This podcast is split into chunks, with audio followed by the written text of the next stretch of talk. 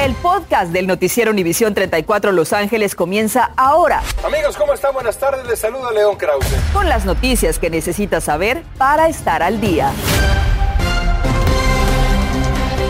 ¿Qué tal? ¿Cómo está? Muy buenas tardes. Les saluda Andrea González. Y yo soy Osvaldo Borrás. Gracias por acompañarnos y bienvenidos a las noticias. Comenzamos informándole que el presidente Joe Biden anunció hoy la prohibición de todas las importaciones de petróleo ruso, algo que golpeará la economía de Rusia en represalia por la invasión de Ucrania. Ahora la pregunta es, ¿por qué nos afecta este anuncio aquí en Los Ángeles? Porque el presidente reconoció, sin embargo, que esta acción significará costos para los estadounidenses y se verán particularmente en la bomba de gasolina, algo que ya nos está afectando a todos. Ustedes seguramente lo han notado. Y durante el 2022, el precio de la gasolina, tendrá muchísima influencia sobre la manera que un trabajador o una compañía labora, pues también dependen del combustible, Andrea. Por supuesto, Osvaldo. Bueno, Julio César Ortiz salió a investigar qué tipo de trabajador y compañías podrán recibir crédito por gastos de combustible al declarar sus impuestos. Cuando declare sus impuestos el próximo año, el IRS reembolsará millones de dólares. Digamos que haces construcción, vas a ver diferentes trabajos, toda esa, toda esa gasolina cuenta. Si eres camionero, cuenta tu gasolina al 100%. Personas elegibles para declarar gastos de combustible en sus impuestos son contratistas, trabajadores por cuenta propia, dueños de negocios pequeños y todos los que tienen recibo de ingreso. Formulario 10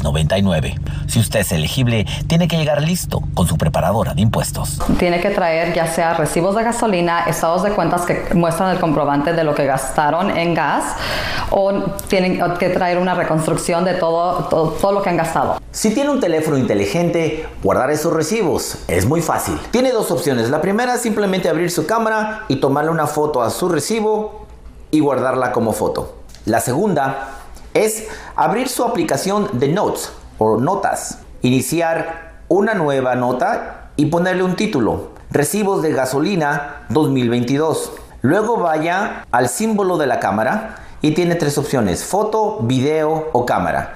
Escoja Scan Documents. Al poner la cámara sobre el recibo, la cámara escanea el recibo y lo guarda como documento digital PDF. Uso de combustible elegible para reembolso es combustible para operaciones de su negocio, combustible para viajar, combustible que paga por otros empleados, combustible para transportar mercancía y también tiene la opción de reclamar millas por uso de vehículo. Puedes poner seguro de auto, puedes poner depreciación del vehículo y cualquier mantenimiento del vehículo. Si no quieres utilizar todo eso, puedes llevar un récord de millaje. Consulte con su contador si le conviene más declarar gastos por millaje y uso de auto que por haber pagado por combustible. Y si ya le urge por ahorrar sus gastos en, la gasolina, aparatos de batería son muy buena opción. Por ejemplo, una sopladora, una podadora si es jardinero y otras herramientas para hacer su trabajo. Y esta compra también me dicen Andrea y Osvaldo que al hacer la compra de baterías, esas herramientas también son deducibles de impuesto para el próximo año. Así que hay opciones. Desde el Valle de San Fernando regreso con ustedes al estudio. Esa es información que definitivamente nos ahorra dinero. Gracias, Julio César Ortiz. Y lo ponemos al tanto sobre las acciones de las autoridades sobre la pandemia del coronavirus. A pesar de que se han relajado las restricciones contra el coronavirus, la directora de salud del condado de Los Ángeles, Bárbara Ferrer, ha pedido a los residentes que sigan utilizando mascarillas y ya han probado su efectividad para evitar más contagios, aunque esto ya no es de manera obligatoria, sino una acción totalmente voluntaria por su propia protección. Y atención, tan pronto como mañana se podría eliminar el requisito de exigir un comprobante de vacunación en interiores de algunos establecimientos. Mili Delgado habló con un experto en medicina para analizar lo que esto podría generar. Mili, adelante, cuéntanos. Efectivamente, presentar una tarjeta de vacunación podría ser algo del pasado. Según el experto en salud, esto está causando preocupación porque va a hacer que más personas simplemente no quieran vacunarse. El Consejo Municipal de Los Ángeles votará mañana miércoles para poner fin al mandato que requiere una prueba de vacunación para ingresar a establecimientos cerrados y a grandes eventos al aire libre, alineándose así a las disposiciones del Estado y del condado. El doctor Edgar Chávez nos dice lo riesgoso que esta decisión podría llegar a ser. Esto puede hacer que esta gente diga, pues no es necesario, no lo necesito, no me voy a poner la vacuna, ¿verdad? Entonces, esto manda un mensaje equivocado, ¿verdad? el mensaje debe de ser, esta pandemia todavía está aquí, estamos dejando atrás a todas esas personas que tienen riesgo altísimo de morirse de COVID-19. Y no solo eso, el experto refiere que los esfuerzos de las autoridades de salud en la lucha contra el coronavirus sufrirían retrasos. Esa meta que nosotros tenemos de llegar al 70-80% de la vacunación para que estemos más protegidos va a ser mucho más difícil. Si no llegamos a ese nivel, va a ser muy difícil que nosotros podamos salir de esta pandemia y que sea algo endémico. De quedar sin efecto esta ordenanza de la ciudad, permitiría el acceso sin tener que mostrar un comprobante de vacunación en restaurantes, gimnasios, instalaciones recreativas, establecimientos de cuidado personal y algunos edificios de la ciudad. Eso sí, la moción aún permitiría a las propias empresas privadas exigir voluntariamente una prueba de vacunación a sus clientes. Mañana vamos a estar muy al pendientes de la decisión del concilio de la ciudad de Los Ángeles. Mientras tanto, el experto sigue recomendando la vacunación como un arma para luchar contra el COVID-19. Si no se ha puesto su refuerzo, puede ingresar a la página que aparece en su pantalla, smiter.ca.gov. Es todo mi reporte desde Los Ángeles. Soy Mili Delgado. Continuamos con ustedes. Gracias, Mili que algunas escuelas del Distrito Escolar Unificado de Los Ángeles se enfrentan un futuro incierto y algunas hasta podrían cerrar por el bajo número de inscripciones. En los últimos 20 años, el distrito ha visto una caída del 40% en la cantidad de estudiantes. En California, la falta de inscripciones ha impulsado incluso por la disminución de tasas de natalidad, la migración y otros estados, el alto costo de vida y también el mayor número de escuelas autónomas. Y esta disminución de alumnos matriculados en el segundo distrito más grande del país, el Distrito Escolar Unificado de Los Ángeles, también está provocando que, como dijimos, se considere el cierre de algunos planteles cuyos estudiantes pasarían a otras escuelas, lo que preocupa a los padres. Norma Roque tiene el ángulo de esa noticia. En donde antes se escuchaba el bullicio de casi 2.000 estudiantes en la escuela preparatoria Trinity en el sur de Los Ángeles, hoy solo se escuchan 259. La del hijo de Gloria Havana, entre esas, la madre suena triste. Pues que la quieren cerrar y pues la verdad no se nos hace justo porque pues nuestros niños vienen a la escuela aquí. Y es que de acuerdo con un reporte del periódico Los Angeles Times, hay una dramática disminución de alumnos matriculados en el estado, pero en el Distrito Unificado de Los Ángeles, el LAUSD, el segundo más grande del país, los números bajaron de 747 mil en el año 2003 a poco más de 437 mil en la actualidad. 74% son hispanos. ¿Las razones? Que bajó a mucho la, la, que los niños vinieran a la escuela por medio de la pandemia. No ha escuchado en realidad que padres no estén enviando a sus hijos a la escuela. Eh, en realidad los estamos enviando. Lo que estamos escuchando es que muchas familias están yendo del Estado. Me afirma Evelyn Alemán de la organización Nuestra Voz por una educación de calidad. Los niños necesitan tutoría en este momento. Y la verdad es que el distrito, aunque tiene los recursos, no ha dado un plan claro de cómo va a utilizarlos. La Oficina de Finanzas del LAUSD le presentó hoy a sus miembros en la sesión semanal un reporte en donde proyectan un fondo general de 1.440 millones de dólares para el año 2021-2022, en donde también le advierten de posibles pérdidas si los números de estudiantes siguen bajando. Utiliza los recursos que ha recibido del gobierno federal y el gobierno estatal correctamente para ayudar a las familias y de esta manera que las familias se quieran quedar. ¿Qué le quiere pedir entonces al distrito? Que no cierren la escuela. Vivimos cercas para nuestros hijos a la escuela y si la cierran, ¿dónde van a ir los niños a la escuela?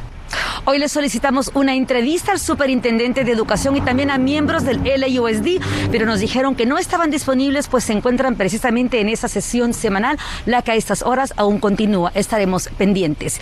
En Sur Los Ángeles, Norma Roque, Noticias Univisión 34. Regresamos a nuestros estudios. Seguiremos investigando. Gracias, Norma.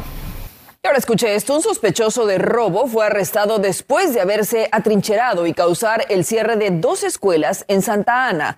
Esto ocurrió hoy por la mañana tras una corta persecución sobre la calle Flower. Se creía que el hombre estaba armado y se atrincheró dentro de un vehículo cerca de las primarias Pío Pico y Lowell.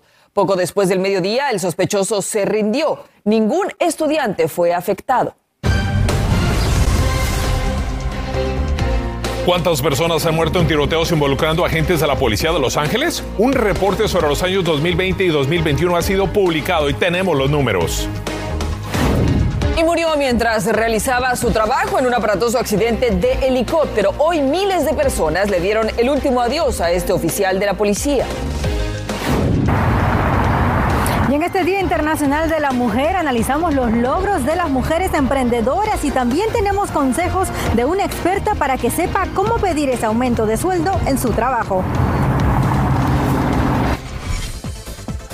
Además, estrella de los Lakers denuncia amenazas de muerte en contra de su familia. Además, para muchos son tibias las sanciones impuestas sobre los actos de violencia registrados el pasado sábado en la corregidora.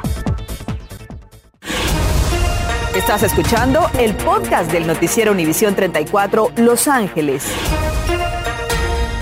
La Comisión de la Policía de Los Ángeles envió al Consejo de la Ciudad un reporte sobre los tiroteos en los que estuvieron involucrados oficiales de la Policía de Los Ángeles en el año 2021. El año pasado fue cuando se reportaron más de este tipo de tiroteos y desde el 2017 el informe fue requerido por la presidenta del Comité de Seguridad, Mónica Rodríguez, basándose en un tiroteo que dejó a una jovencita de 14 años desafortunadamente sin vida.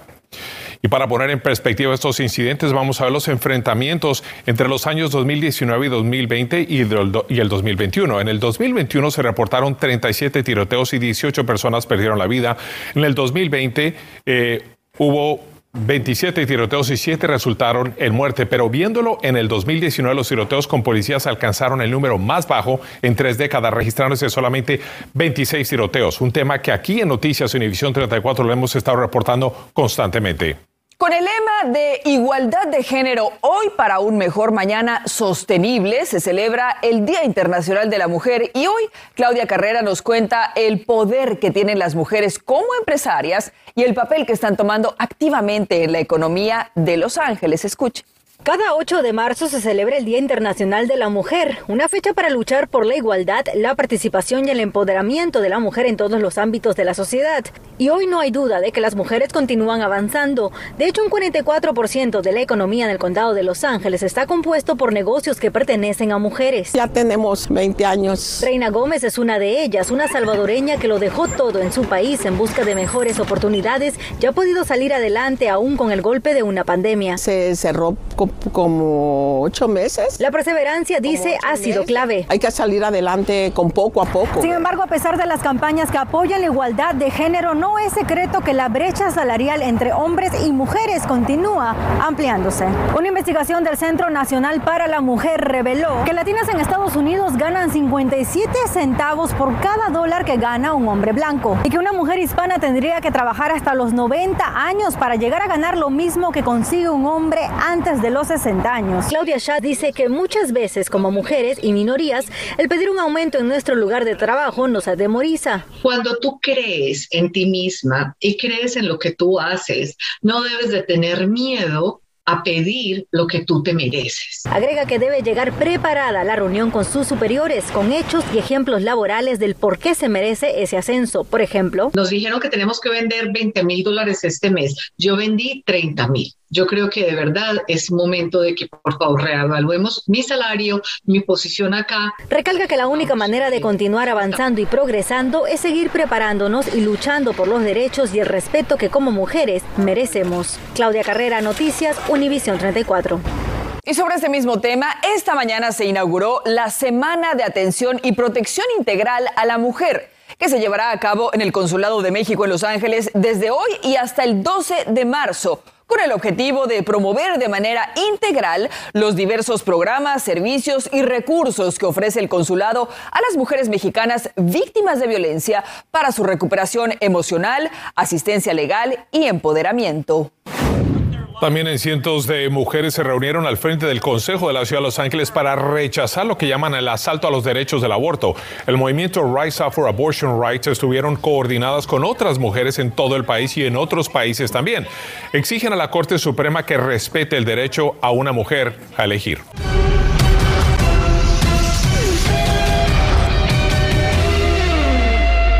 Y ya es tiempo de los deportes y nos vamos directamente con Diana Alvarado. Gracias amigos, ¿cómo están? Bueno, quizás no fueron las sanciones que la afición por su seguridad y por el bien del fútbol esperaban, pero bueno, vamos a escuchar cuáles son las sanciones para el Querétaro luego de los hechos violentos del sábado. El Club Gallos Blancos perderá el partido por un marcador 0-3. Sanción de un año jugando a puerta cerrada todos los partidos en que juegue como local, independientemente en la sede que los lleve a cabo sanción económica por un millón quinientos mil pesos. El grupo de animación del Club Querétaro está impedido de asistir durante tres años a los partidos que el club juegue como local y un año para los partidos que juegue como calidad de visitante. Hasta el equipo femenil y las fuerzas básicas deberán pagar por las negligencias administrativas y jugarán un año de local a puerta cerrada, mientras que las porras del club Atlas no pueden viajar a las visitas del equipo durante seis meses. Hay 14 detenidos, uno de ellos de hecho fue entregado por su madre. La estrella de los Lakers, Russell Westbrook, denuncia que su familia ha recibido amenazas de muerte de acuerdo a una publicación de su esposa Nina. La situación coincide con el plazo para los cambios que podrían sacar al jugador de los Lakers Westbrook llegó para llevar al equipo junto con LeBron y Anthony Davis al campeonato, pero no ha encajado en el esquema. Y aunque teóricamente una temporada de 162 juegos aún es posible en las conversaciones, podrían llevarnos a otra semana más de juegos cancelados en la temporada al no llegar a un acuerdo este día. Equipos y jugadores en su momento recuperarán lo perdido, pero las familias que dependen de una temporada en los estadios, pues están esperando definitivamente que este conflicto se solucione. Que tengan excelente tarde. Regresamos a las 8. Continuamos con el podcast del noticiero Univisión 34 Los Ángeles. Hoy se dio la despedida a un veterano de 17 años de servicio a la comunidad, 14 de estos en la policía de Huntington Beach. El oficial Nicolás Vela pereció cuando el helicóptero del departamento se desplomó sobre las aguas de Newport Beach el pasado 19 de febrero. La caravana de oficiales en duelo se extendió varias millas en procesión hacia el Honda Center de la ciudad de Anaheim, donde se celebró la vida del oficial Vela de 44 años que deja una esposa y una hija adolescente. El gobernador de California, Gavin Newsom, dio hace un momento el informe del estado del estado. El mensaje fue optimista en un año en el que buscará su reelección después de haber superado un intento de destitución. Advirtió que aunque se han tomado las mejores medidas contra el coronavirus, la pandemia continúa. También dijo que no se puede depender de los dictadores del petróleo y que los vehículos eléctricos son un camino para combatir el cambio climático y el alto costo de la gasolina y apoya un programa de salud para todos sin importar el estado migratorio. Y a las 11 la policía de Los Ángeles anuncia un alarmante aumento de asaltos en la ciudad. Le piden tener cuidado y, no dar, y nos dan consejos de cómo protegernos a usted también y a su familia. Además, la fecha límite para solicitar ayuda para pagar la renta está a punto de terminarse. No pierda la oportunidad de ponerse al corriente con sus pagos, evitar ser desalojado de su vivienda. Entérese cómo solicitar ese dinero y los detalles de esto y mucho más los va a tener, por supuesto, a las 11. Gracias por escuchar el podcast del noticiero Univisión 34 Los Ángeles. Puedes descubrir otros podcasts de Univisión en la aplicación de Euforia o en univision.com diagonal podcasts.